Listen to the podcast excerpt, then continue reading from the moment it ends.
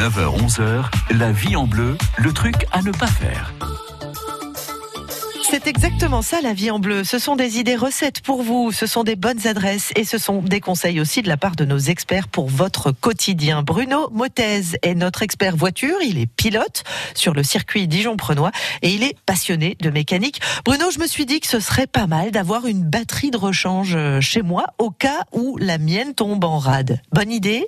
Euh, non, je ne pense pas parce que disons les tous les garages et disons prestataires de, vente de batteries en ont toujours en stock, donc c'est pas nécessaire. Et de plus, une batterie qui est stockée, je, je ne sais pas, c'est très bon.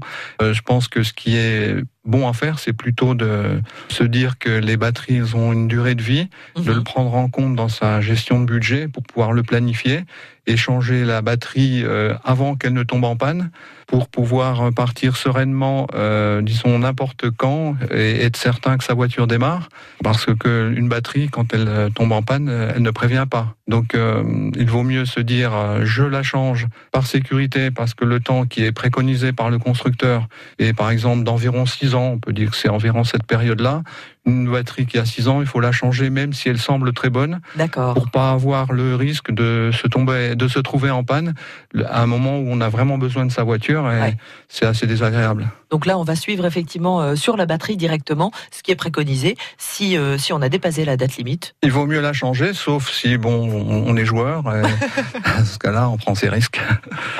Ça, c'est une question de budget après et de, et de chance ou pas. Aussi. On vous souhaite bonne chance avec votre batterie. Merci beaucoup, Bruno. À bientôt. à bientôt. Au revoir.